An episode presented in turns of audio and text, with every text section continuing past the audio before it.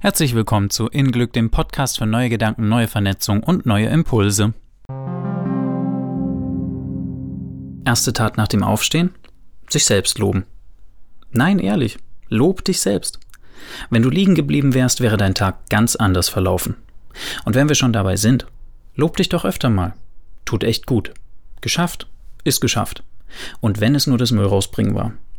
Dein von Kritik und Verurteilung zerschundenes Selbst wird aufleuchten und dir den Weg zeigen zu noch mehr Möglichkeiten für Lob und Anerkennung. Kannst du auch in Gedanken machen. Die Gedanken sind frei. Nicht, dass das sonst jemand falsch versteht und glaubt, du wärst eingebildet. Eigenlob stinkt richtig. Wer hat sich das bloß ausgedacht? Sicher keiner, der Lob für sich selbst übrig hat und im Wettbewerb denkt.